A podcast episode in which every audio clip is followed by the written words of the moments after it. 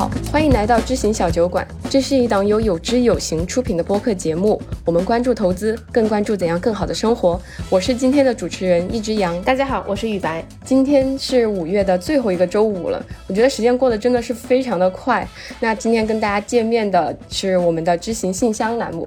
知行信箱呢，是一个旨在解决和金钱相关的难题的一个节目。欢迎你在生活中遇到关于投资理财困惑的时候，给我们写信。同时，你也可以通过有知有行 APP、微博和极客给我们留言，倾诉你的烦恼。那知行信箱这个栏目呢，以后就会固定在每个月的月底更新。那既然是在五月份的尾巴嘛，我们也稍微和带大家一起回顾一下我们知行小酒馆在这一个月发布的这些播客。五月的第一周，我们邀请了参加伯克希尔股东大会的 Michael。和我们一起分享了一下伯克希尔的股东到了大会都会做些什么，买些什么，有哪些就是投资圈的明星也会莅临那个大会。同时呢，在伯克希尔历史上有哪几笔特别重要的投资？如果你对伯克希尔的历史感兴趣，那么不要错过这一期。同时，我们也揭晓了巴菲特和芒格的接班人会是谁，就是是一个干货满满的一期。第二周呢，楼楼请来了他的两位老朋友，在博客圈也是很有名，一位是谐星聊天会的制作人吕东，一位是脱口秀演员贾浩。他们来到小酒馆，分享了他们刚开始工作时在金钱上的困窘，以及喜剧行业从业者是怎么投资理财的。嗯，这是非常轻松以及容易引起共鸣的一期，我很喜欢他们三位老友之间唠嗑的氛围啊，而且就是听着会忍不住哈哈大笑，非常非常快乐的一期，对对，就就特别容易引起共鸣。嗯，那在上一周，也就是第三周的时候呢，即将成为宝妈的我们的另一位主播彤彤，她邀请到了严教授，分享她在培养孩子财商方面的一些方法和心得。我觉得这一期除了呃严教授分享的这些干货特别的有意思哈，他另外最后念的那一封来自劳伦斯姚，就是我们如果是有志有行的用户非常熟悉的一个呃作者，他的一封写给女儿的信，我觉得真的非常的感人。我第一次读到的时候就哭了，嗯。其实这一期播客也让我特别的有感触，因为我感觉我们知行小酒馆这个节目也见证了彤彤人生中好几个重大的节点，也希望大家能给他一点祝福和期待。然后特别巧的是，就是这次录制也是因为我们的知行信箱促成的，嗯。其实我还想补充一个细节啊，就是当时我们的信箱收到关于严教授这一期播客的一个录制邀约的时候，很受触动，因为长长的一封信，我很久没有见过如此严肃的，啊，这种通信的这种感觉吧，大家互相写信的感觉。而且呢，不开通这个知行信箱啊，我是不知道，一开通我才知道，原来现在有很多人都会写这么长长的信来跟我们倾诉，这个感觉还挺复古的。对，就是感觉大家特别的诚恳，就很感谢大家，就是愿意告诉我们他们生活中的一些真实的烦恼。那话不多说，我们进入今天的正题。今天呢，我们会和大家分享三封来信。啊，第一封来信是来自一位叫做“昆乱不党”的一位听众，他的主题是：就是如果泡沫破裂，那我们做长期投资还有意义吗？亲爱的知行小酒馆，你好，我是在极客上看到你们留的这个信箱的。我一直在收听知行小酒馆的节目，其中最喜欢的是 Lululemon 的产品教育家分享他职业经历的那一期。同时，我也是有知有行的忠实用户。写这封信，一方面是想和你们的距离更近一些，另一方面我也看到了你们说有什么疑问都可以来问，所以我就来写信问啦。问题如下：有知有行的文章里经常用中国和美国的投资故事、回测啊这一些，我觉得也挺好理解的。毕竟美国是资本市场最成熟，而中国则是我们的祖国，和我们息息相关。但是有一个问题一直在我心里。东亚国家，比如日本以及我国台湾地区，都在东亚文化圈，股市也有着相同的特点，比如说散户多、泡沫大，而且这些国家和地区也和我们的经济发展模式、投资偏好等等有很多相像的地方，但是没有看到有知有行提起过，想知道是为什么呢？以及如果像失去的三十年这样的情况发生，长期投资还有意义吗？祝小酒馆越来越好。并盼复春日愉快，忠实的听众，昆乱不挡。我觉得这个问题还挺有意思的，就其实尤其是疫情的这个背景下，偶尔我们也会接收到身边人会对未来有一些担忧，有一些焦虑。我觉得这是很正常的。而且我们收到这封来信之后，第一时间就邀请了有知有行数据组的金栋，呃，做了回复。其实文章呢现在已经发在了 App 里面，有非常多详实的数据和图表。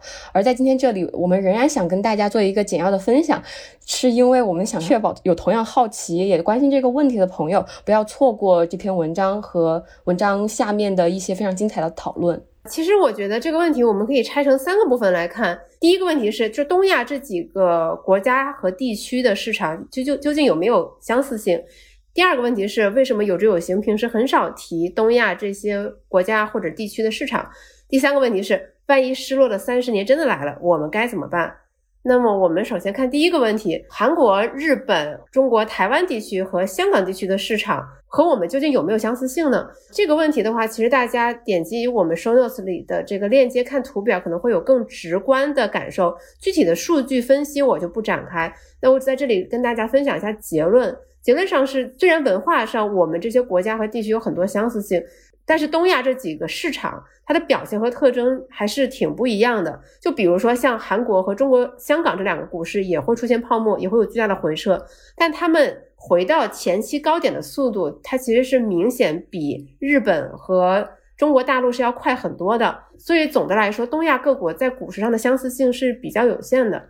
第二个问题是，为什么我们很少提东亚这些各个市场的表现呢？呃，其实修 notes 里面我们会放上一张饼图，大家可以去看一下，相信很直观的就能回答这个问题。那是什么呢？就是说。刨除开中国和美国的市值的这个数据，那其他国家和地区他们的股市市场的占比是不到全球市场总市值的百分之四十的。然后我们再来看第三个问题，呃，我猜有一些听众可能也会关心这个问题，就是如果失落的三十年或者说失去的三十年真的出现在我们这一代人身上，那该怎么办？就这失去的三十年，听起来就是让人毛骨悚然。但是这个事实本身，它其实描述的是股市在三十年内它没有回到以前的高点。但这不代表说这个经济没有发展。也不代表所有股民持续损失了三十年，这中间其实仍然有很多机会。如果我们仔细来看，处于失去三十年时期的日本股市，最近的十三年，它其实是一轮波澜壮阔的大牛市，从最低点大约七千五百点到去年年底差不多三万点，它上涨了将近三倍。包括说，其实我们 A 股它其实也有二十几年没有回到它的上一个高点了。但我们无法否认的是，其实中间我们也经历了好几波牛市。尤其是巨大回撤之后，它反而是你投资的好机会。需要补充的是呢，就是前面我们讨论的就是有巨大回撤的一个情况嘛。那么其实没有巨大的这些回撤。市场呢，它的表现也有可能是长期滞胀的，或者是说收益达不到预期。比如说我们在有知有行 App 上的有理有据栏目的第一期里面，我印象就特别深刻，就是当时有一张图就说到，就是阿根廷这个国家过去这几十年的一个市场的表现嘛，你也会看到它是一个长期向上的曲线。但是考虑到过去这么多年，阿根廷其实是经历了非常大的通货膨胀的。那么如果把通货膨胀算上去的话，这个长长的一个斜的曲线，它的这个斜率很快就会降下来。就是算下来，他们过去几十年，它的股市的年化收益率只有百分之三，就是因为他们的货币贬值的非常厉害。嗯，那比如说在阿根廷、在日本这些国家，你遇到了这种呃长期滞胀或者收益达不到预期的情况，该怎么解决呢？那这里面就涉及到我们之前也曾经多次跟大家说过的一个资产分散配置。股票、债券、商品，还有 REITs 这些不同的大类资产，它们代表的是不同的收益来源。那更具体的有图表、有数据的这个叙述呢？欢迎大家点击我们 Show Notes 里面的链接进行了解。那希望以上的这些回答呢，对听众困难不挡有所帮助。那么我们现在进入第二封来信的一个分享。雨白一只羊，你们好。听完知行小酒馆的第三十三期，得知你们开了信箱，所以我就想尝试写出近日的困惑。本来在而立之年，依旧对金钱和理财稍微有些含糊不清，我自己感到有些难以启齿。但是听过第三十三期之后，我也开始读节目中推荐的《金钱心理学》一书，更坚定了学习可能什么时候开始都不算晚这个想法。我最近的规划是想在三十三岁之前准备好去国外学习医学护理相关的专业。我的本科和研究生的专业几乎和医学八竿子都打不着。这个想法在难度上可能听上去有些天方夜谭，而且花费也会相较其他的学科更高一些。而且我还希望可以在预计的时间内就达到目标。在学习上呢，我已经有了大致的了解，可是对两三年甚至更长时间周期里该如何为自己留出足够的资金储备，仍然是有些困惑和迷茫。所以想知道你们有没有对于这种未知资金的规划和建议呢？或者有其他的学习理财的附加建议吗？希望知行小酒馆越办越好。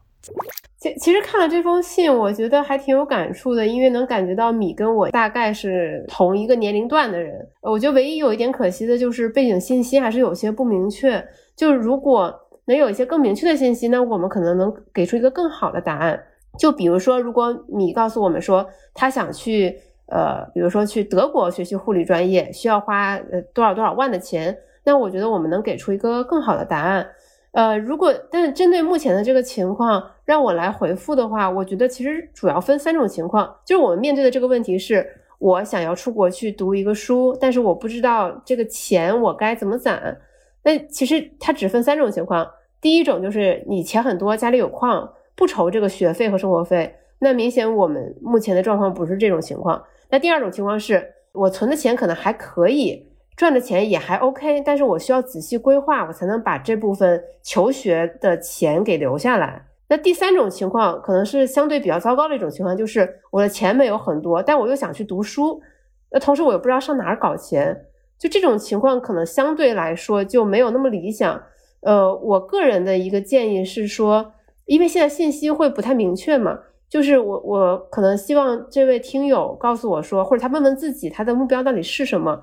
是真的很想去学医学护理相关的这个专业，还是想去国外读个书，还是说想借此为跳板去其他国家生活？那如果是想要学护理，一定要出国吗？自己读这个专业的心有多么强烈呢？读这个专业对你未来有多大的帮助呢？如果你确实觉得说这个专业是你的热情所在，天命所在。想要以后一辈子从事这个行业，那我觉得去做吧，就这是无可厚非的。如果你是只是想去国外读个书，那可也许可能会有别的专业，它的成本可能就没有那么高昂。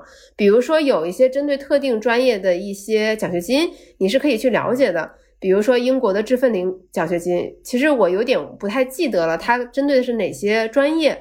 但如果可以的话，你可以去搜索一下相关的这些奖学金的这一些条件和申请方法，它对于你去呃去求学是很有帮助的。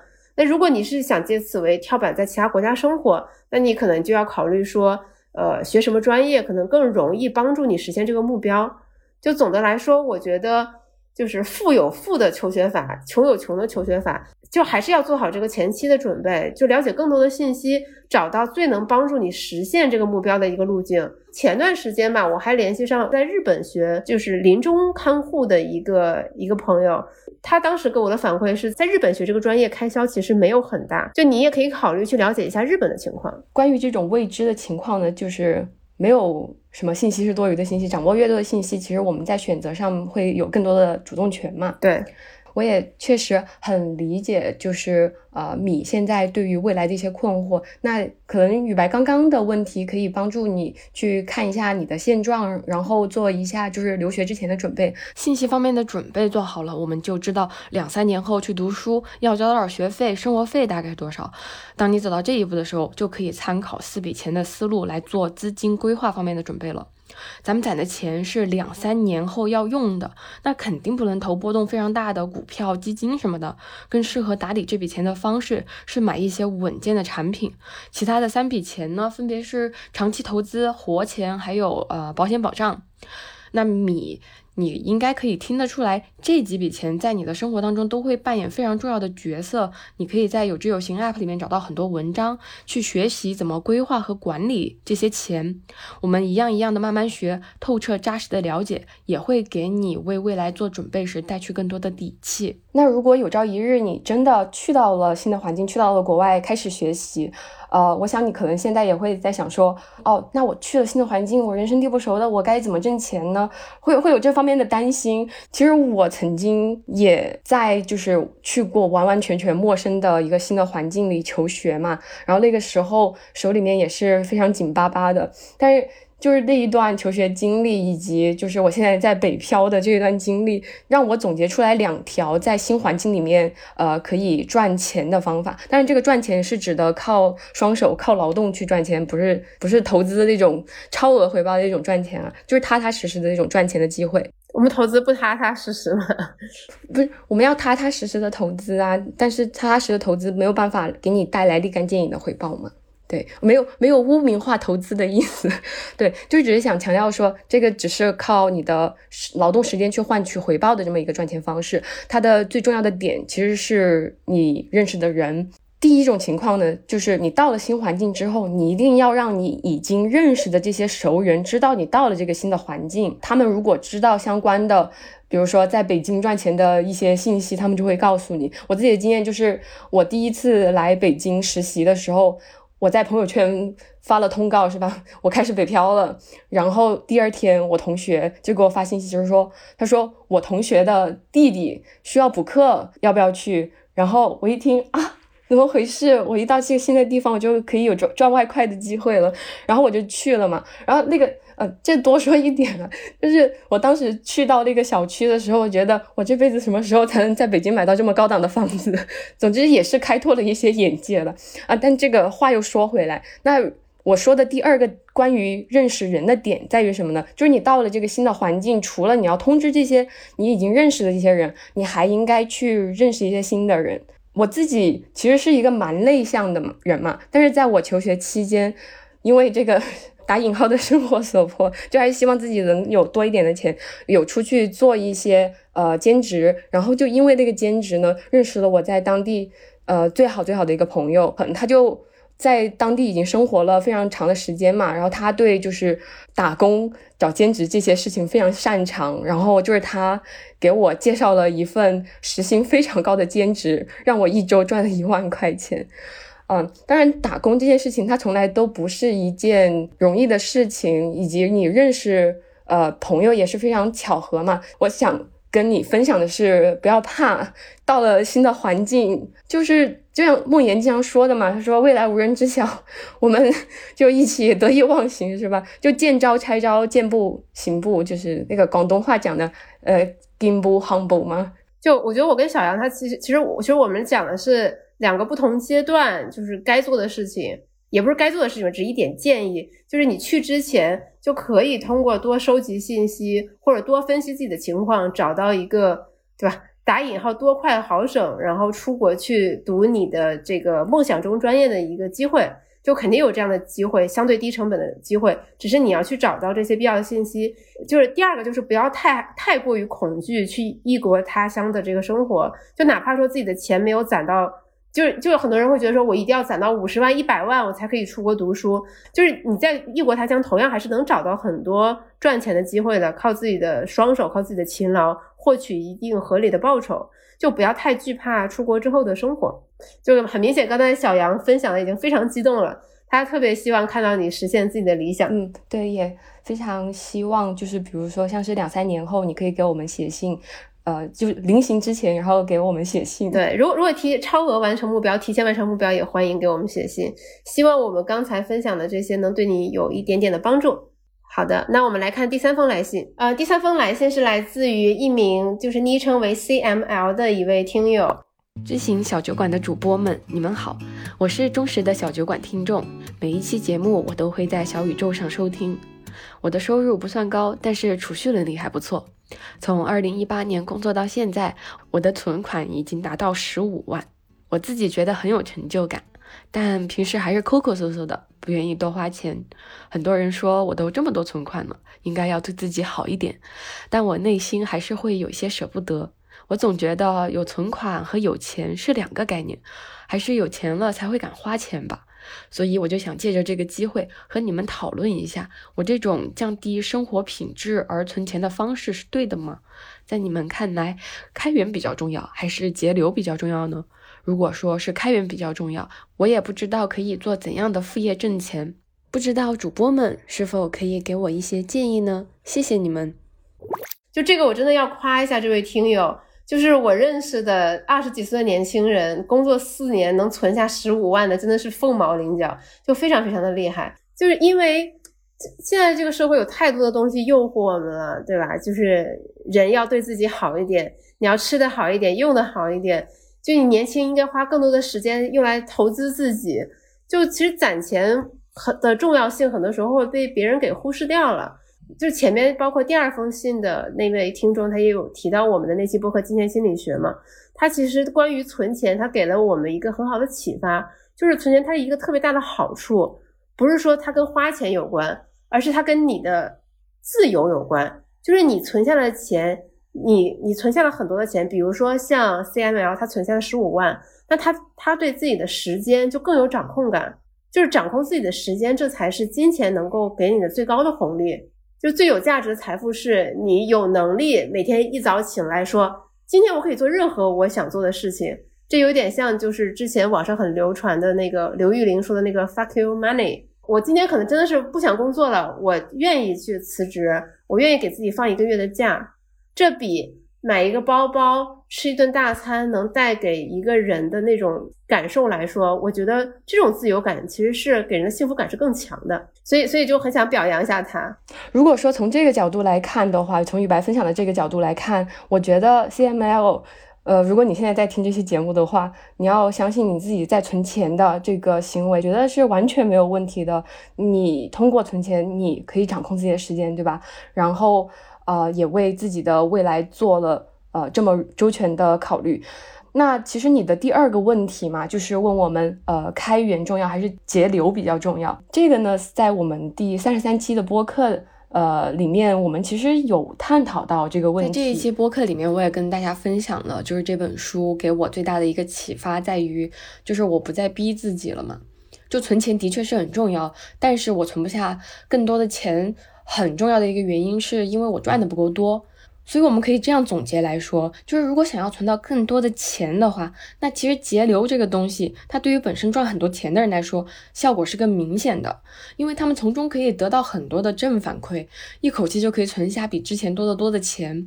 那但是开源呢，对于就是像我们这种可能刚开始工作没多久的年轻人来说，是更重要的。我觉得首先要明确一点，就是存钱这个事情，但它的重要性是毋庸置疑的。当然，我们应该投资自己，但是你一定要区分好什么是投资，什么是消费。有些行为我们以为是在投资自己，但其实是在消费。比如说，就就是没有冒犯大家的意思啊，就是也许这些行为会给你带来很大的幸福感，但对于呃一部分我观察到的人来说，他可能更像是消费。比如说去呃学烘焙，比如说学插花，就把钱花在一些相对陶冶情操的这些地方。